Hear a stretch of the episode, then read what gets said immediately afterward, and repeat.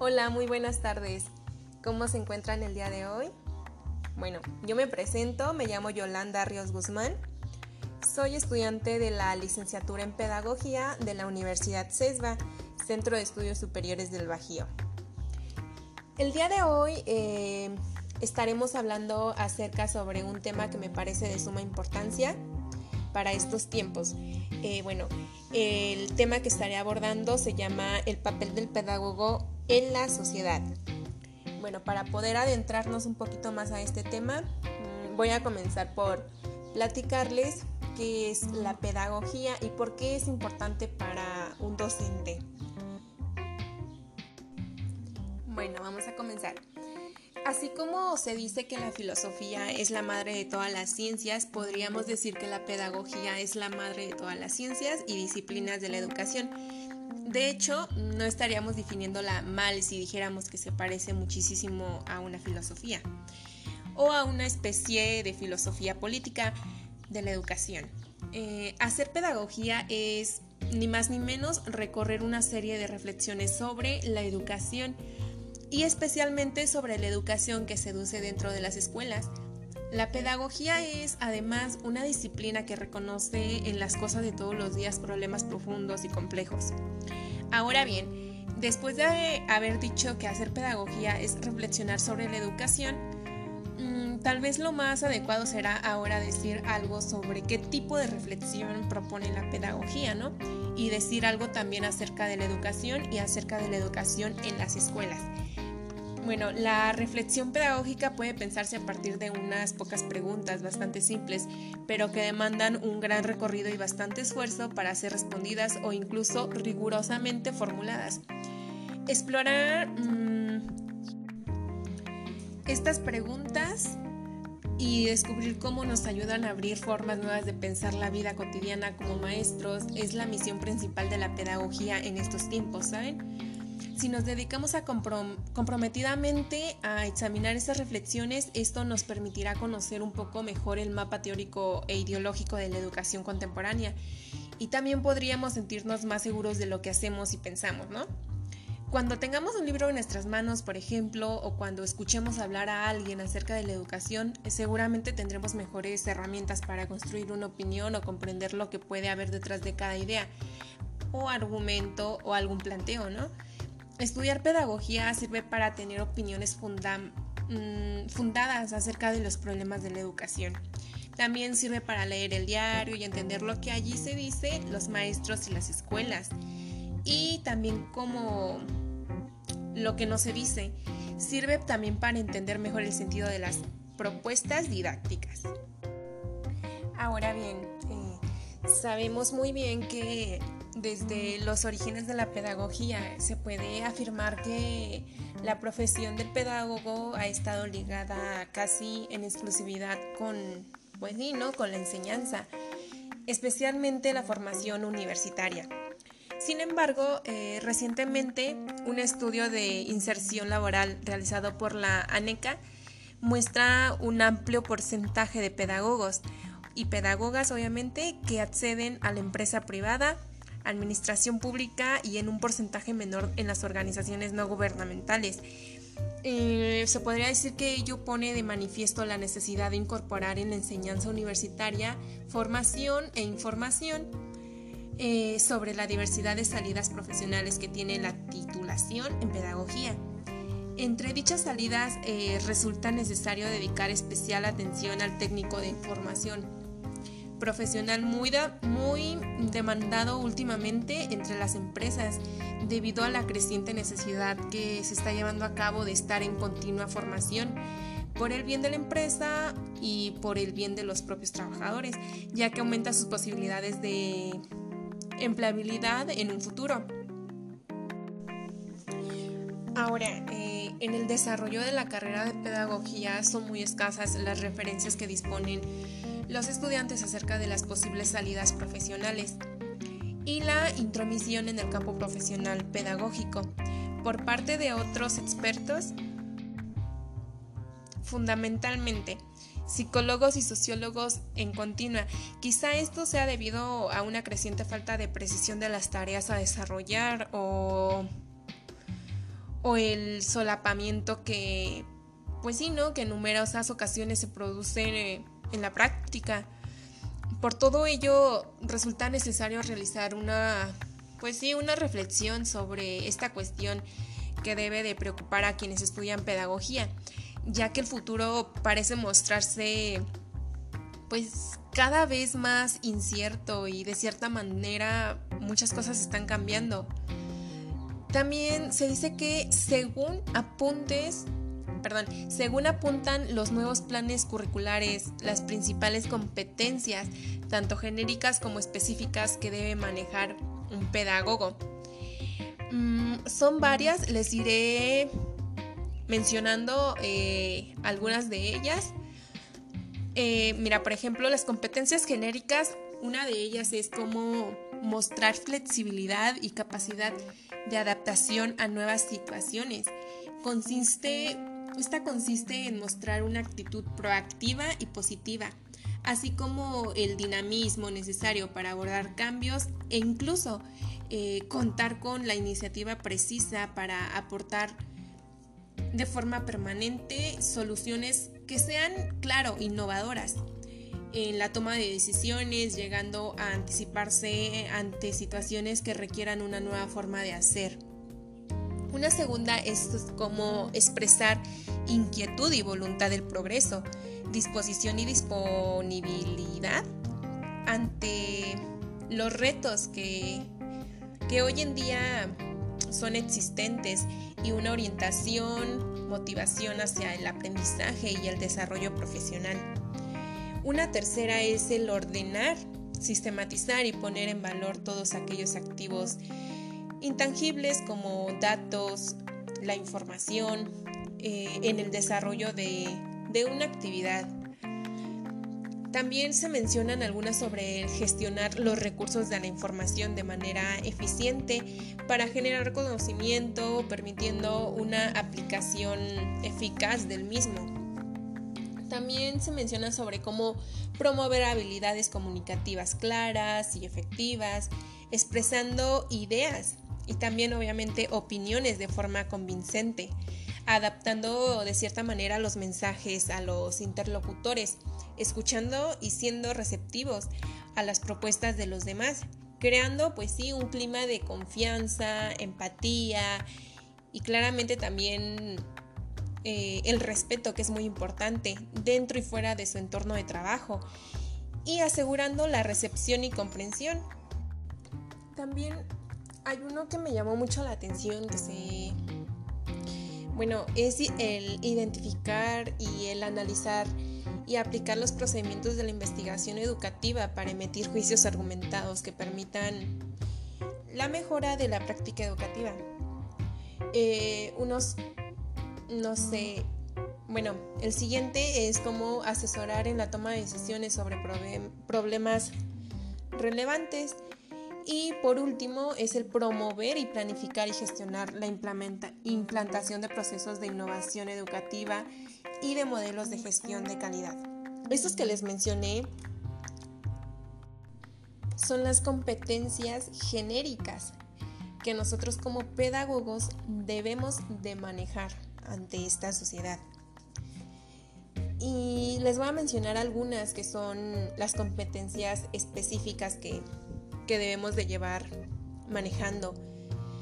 Mm, algunas de ellas es el cómo conocer y comprender las bases teóricas y epistemológicas de los procesos y acciones formativos y educativas, conocer y analizar las organizaciones, instituciones y sistemas de educación y formación como productos culturales, históricos y también su influencia que, tienen dentro de la política la legislación educativa nacional e internacional.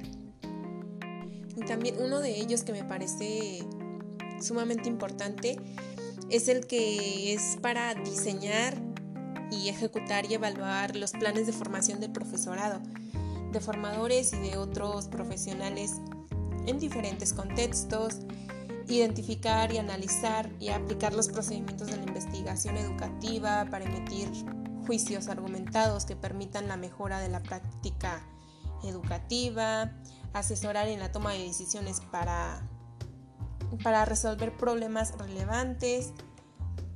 Mm, algunos otros, bueno, por último, mm, no sé, sería realizar estudios prospectivos y evaluativos sobre las características y necesidades y demandas dentro de la pedagogía.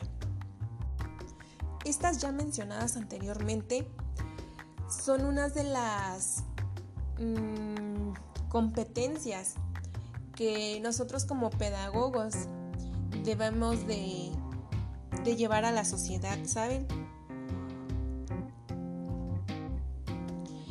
Y como para ya dar por terminado este, este tema, eh, me gustaría, no sé, recalcar de cierta manera el cómo hoy en día, durante esta contingencia, cómo los docentes trataron de implementar nuevas estrategias para que el alumno pudiera aprender.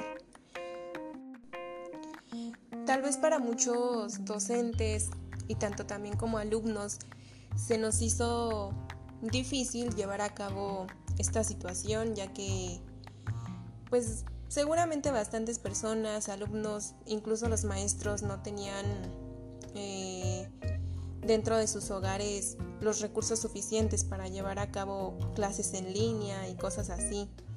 Entonces, se me hizo importante este tema porque la verdad el papel del pedagogo es muy importante y creo que a veces las personas no le tomamos esa importancia, creemos que solamente los alumnos van a clases, pierden el tiempo y que los profesores no, no hacen caso de ello. Pero si se dan cuenta, creo que el día de hoy eh, varios padres de familia están tomando conciencia sobre, sobre esta situación, ya que no es nada fácil estar con alumnos todos los días, con 50 alumnos, y estar con cada uno de ellos y saber si están aprendiendo, no están aprendiendo. Creo que es una situación difícil la que se está viviendo el día de hoy y sin embargo, siento que el futuro nos lleva pues a pesar a pensar, perdón, eh, perdón, en la necesidad de realizar una reflexión sobre los nuevos planes de estudio. Ahora más de actualidad que, que nunca debido a la, a la necesaria convergencia de los estudios de la educación superior impartidos en el Estado español con el resto de los países europeos. Si el plan curricular debe de estar apropiado ha estado en constante cambio gracias a, esta eh, nueva vida de vivir, ¿no? Finalmente, en esta sociedad cada día más incierta y cambiante en cuanto a las demandas de profesionales en el ámbito laboral, es necesario tener muy presente la figura del profesional de la pedagogía y la importancia que debe tener en nuestra sociedad y muy especialmente, especialmente en los gobernantes, la formación, ¿no? Actualmente se plantea la idea de realizar exámenes finales a los alumnos de educación primaria como medio para erradicar el fracaso escolar. Creemos oportuno re... ¿cómo les diré?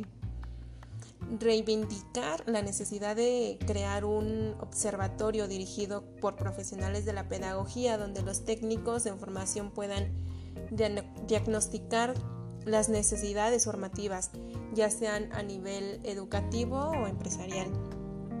Solo a través de una buena formación será posible una mejora educativa, laboral y una mayor empleabilidad.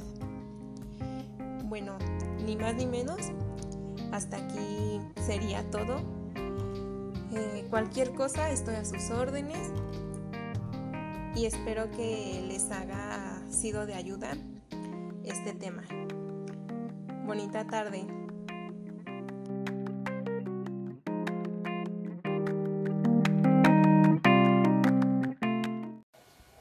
Hola, muy buenas tardes o muy buenas noches.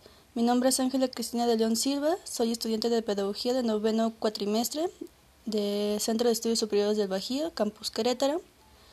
Hoy vengo a hablar sobre el papel del docente ah, en la educación actual y prácticamente es un tema interesante porque es un tema que no se deja de hablar y en estos días lo he escuchado mucho, no solo en las, con las personas que están preocupadas por esta pandemia que está sucediendo, sino por lo mismo de cómo se está actuando ante la educación en línea. Primeramente, el rol del maestro no es solo proporcionar información y controlar la disciplina que tiene en el aula, sino que también es un guía, es un mediador entre el alumno y su entorno. No, ya deja de ser esa protagonista que era en los años remotos, cuando era el profesor más temido, el que jalaba las orejas, como dirían los abuelitos. Deja de ser esa protagonista y le da ese reparto al alumno. Es ese acompañante que va a encaminar al alumno a sobrellevar pues el nivel de educación en el que está cursando. Es curioso por lo mismo de cómo fue evolucionando. No hace mucho platicando con mi abuelita, le hice una pregunta porque salió de cómo era pues su educación antes, ya que es la primera mujer de su familia en sacar un título, aunque fuera de belleza en aquellos años. Y ella siempre me, bueno, de las sus pláticas siempre es de, los maestros eran de los que jaraban las orejas o incluso te enterraban la uña para disciplinarte. O no se diga la regla. Bueno, prácticamente mi abuelita siempre recuerda a los maestros como pues como a una persona que era de temer, que era no, era de lo peor. Pero ella dice que de ahí sacaban personas que eran disciplinados y que sabían las consecuencias, no como actualmente se ve, ya que pues el maestro tenía esa autoridad y ese respeto que hoy no se tiene. Hoy en día ya los maestros como como se podría decir dejaron de de ser algo que se que se pronuncia junto con la palabra autoridad o incluso el respeto, ya que ni siquiera los mismos alumnos los respetan, se vuelven hasta sus enemigos. Los papás no se puede decir que son aliados, ya que incluso ellos, por proteger a su hijo, y qué padre no lo haría. Sin embargo, los papás no entienden lo que pasa dentro del aula, ellos no están presentes.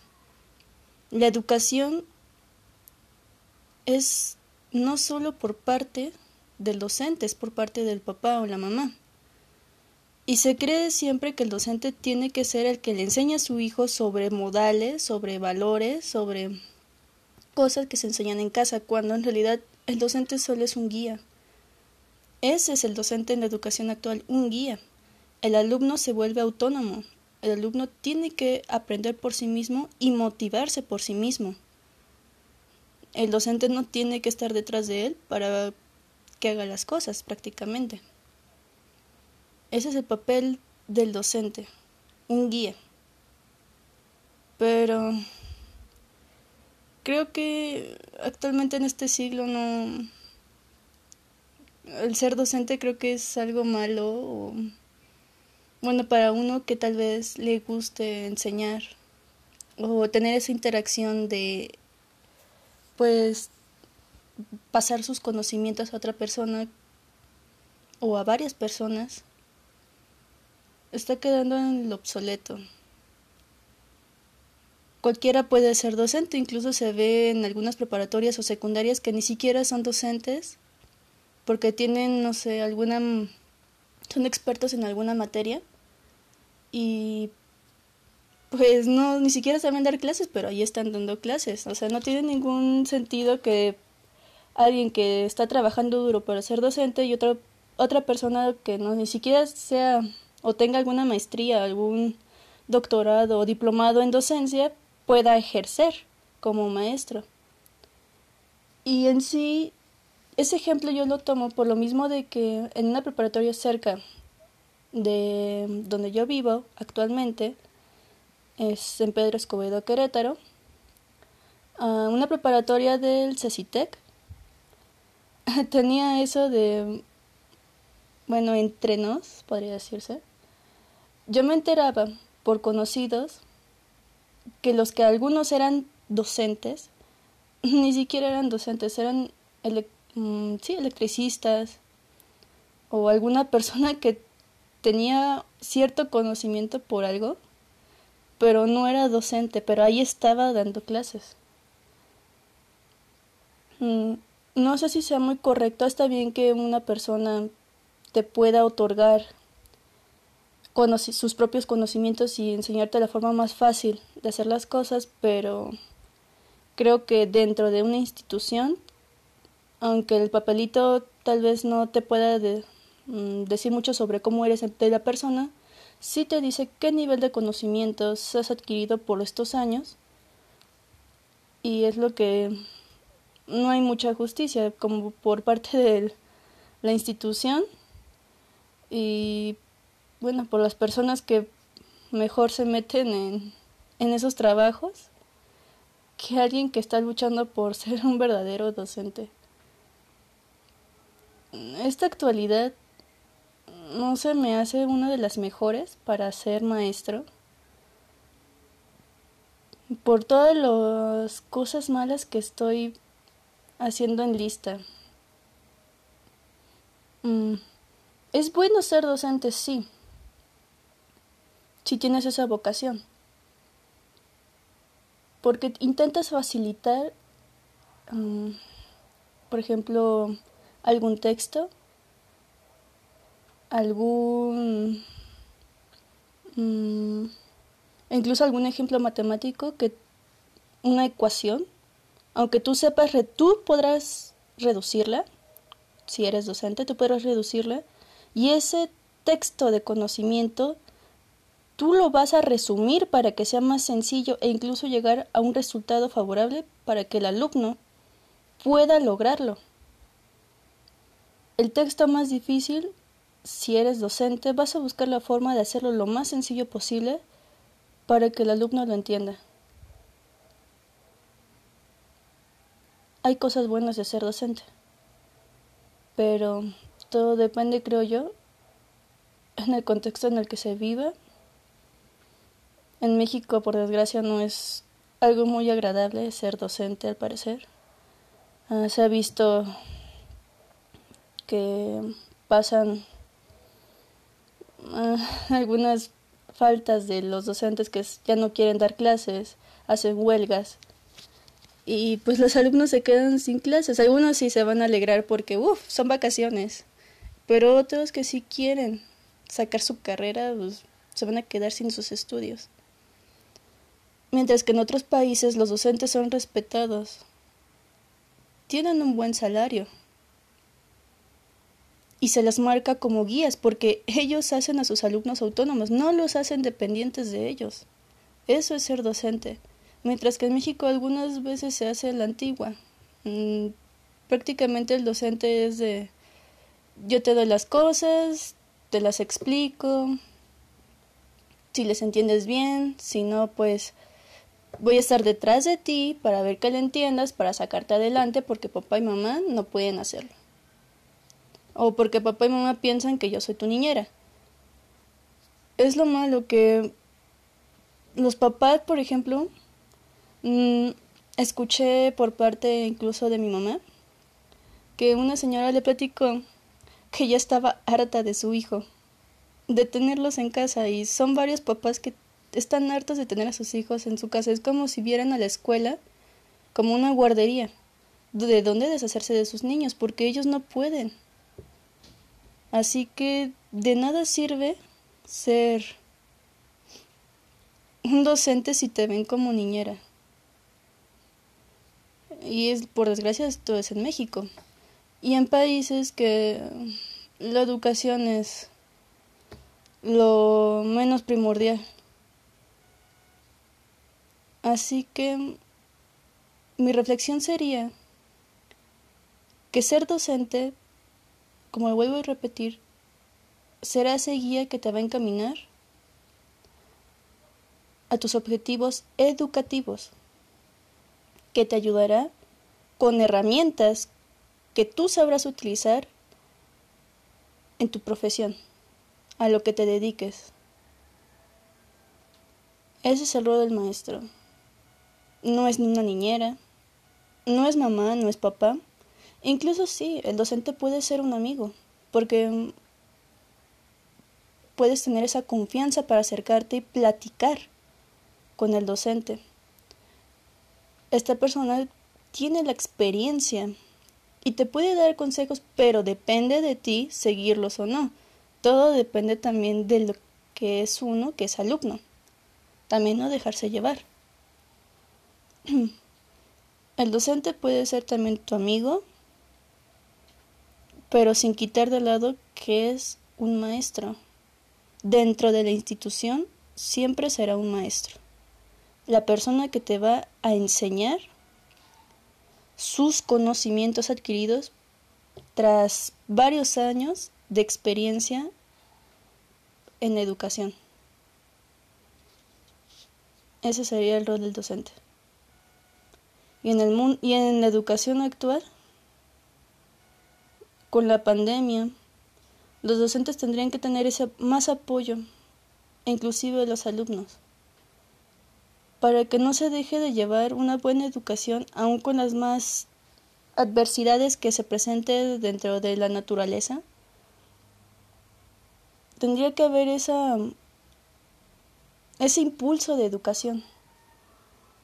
Pero como dije, todo dependerá del contexto en el que se viva.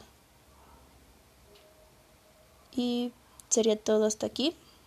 Les agradezco si llegan a escuchar este podcast.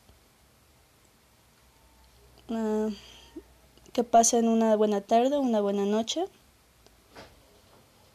Hasta luego.